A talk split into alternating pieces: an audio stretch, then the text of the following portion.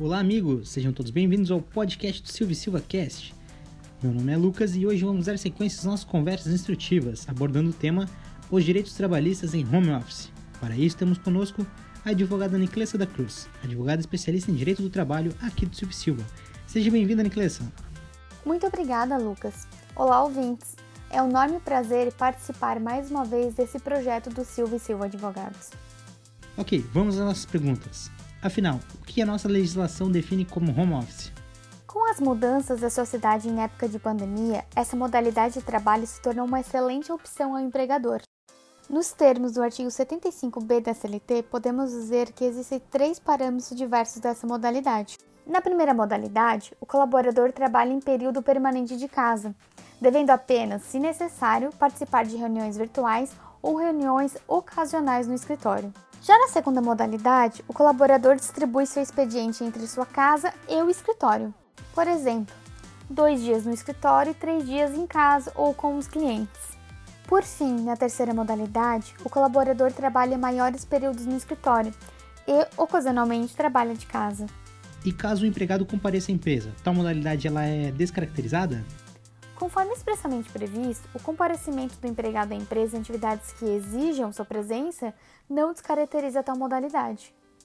Todos os profissionais podem utilizar dessa modalidade? É preciso ter em mente que nem todos os profissionais poderão utilizar dessa modalidade, visto que em determinadas funções é fundamental a presença do colaborador na empresa. Exemplos clássicos são os enfermeiros e médicos. Certo. E existe algum tempo de transição a ser respeitado? O empregador precisa respeitar o prazo de transição mínima de 15 dias, tanto para o início como para o fim da modalidade, salvo medidas provisórias editadas pelo Presidente da República em situações de relevância e urgência, como foi o caso da MP 927-2020, que não está mais vigente e que estabeleceu diretrizes e direitos dos trabalhadores em teletrabalho durante a pandemia. E como ficam os direitos trabalhistas?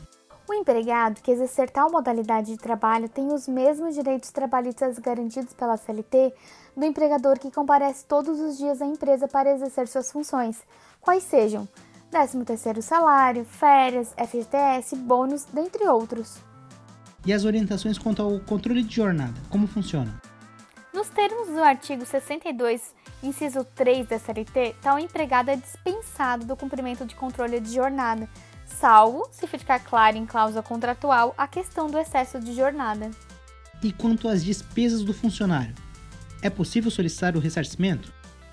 Em relação às ferramentas de trabalho, se houver necessidade de despesas fora do que usualmente o empregado dispõe, poderá caber reembolso de despesas pela empresa sim. Contudo, é necessário ter atenção a esse ponto, pois trata-se somente de despesas fora do que usualmente o trabalhador já dispõe, como por exemplo computador, celular, acesso à internet, entre outros. Dessa forma, quais os cuidados que a empresa precisa tomar?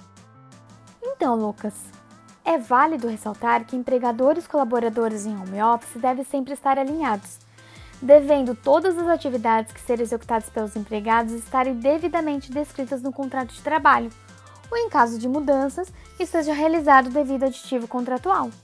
E não há dúvidas que tal medida exige disciplina e organização do colaborador, pois é necessário ter em mente que, apesar de estar em casa, ele está exercendo sua atividade laborativa, devendo separar sua vida profissional e pessoal. Quero agradecer a doutora Niclesa da Cruz pela participação e contribuição intelectual.